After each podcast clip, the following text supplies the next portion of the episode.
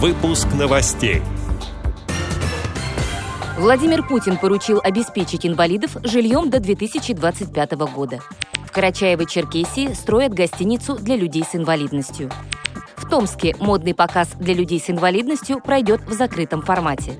В подмосковном Раменском идет борьба за медали чемпионата России по волейболу сидя. Далее об этом подробнее в студии Ярославна Буслакова. Здравствуйте. Здравствуйте. Владимир Путин поручил обеспечить инвалидов жильем до 2025 года. По данным пресс-службы президента России, глава государства поставил задачу сформировать механизм обеспечения жильем инвалидов и семей с детьми-инвалидами. Это коснется тех, кто встал на учет после 1 января 2005 года. Рассмотреть предложение должны не позднее 30 марта следующего года, передает портал Дислайф. Карачаево-Черкесии строят гостиницу для людей с инвалидностью. Проект одобрен Ростуризмом. Бревенчатый объект расположится в поселке Дамбай, передает новостной портал InvaNews. На объекте установят пандусы и подъемник.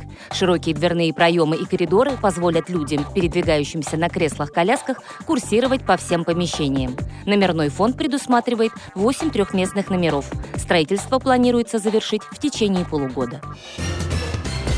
В Томске модный показ для людей с инвалидностью пройдет в закрытом формате. По информации портала News в Томске, в этом году из-за пандемии попасть на конкурс «Особая мода» можно только по приглашению. Их получают бесплатно в офисе Томского отделения Всероссийского общества инвалидов. Онлайн-трансляцию организуют на канале проекта в YouTube. Мероприятие состоится 2 декабря в Театре юного зрителя. Отмечу, что «Особая мода» — это межрегиональный конкурс дизайнеров одежды и аксессуаров. Творческая встреча состоится уже в десятый раз. В мероприятии ежегодно принимают участие модельеры и люди с особенностями здоровья подмосковном Раменском идет борьба за медали чемпионата России по волейболу сидя среди людей с поражением опорно-двигательного аппарата, сообщает пресс-служба Паралимпийского комитета. Соревнованиях участвуют мужские и женские команды. Это сборные Московской, Ленинградской, Свердловской, Кемеровской областей, а также спортсмены из Татарстана и Якутии. Команды сыграют один тур по круговой системе, после пройдут стыковые матчи. Призеров объявят 26 ноября. Добавлю, что волейбол сидя входит в программу летних Паралимпийских игр. Здесь соревнуются две команды по шесть человек. Победитель матча определяется в пяти сетах.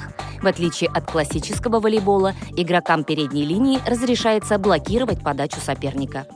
Эти и другие новости вы можете найти на сайте Радио ВОЗ. Мы будем рады рассказать о событиях в вашем регионе. Пишите нам по адресу новости собака ру. Всего доброго и до встречи!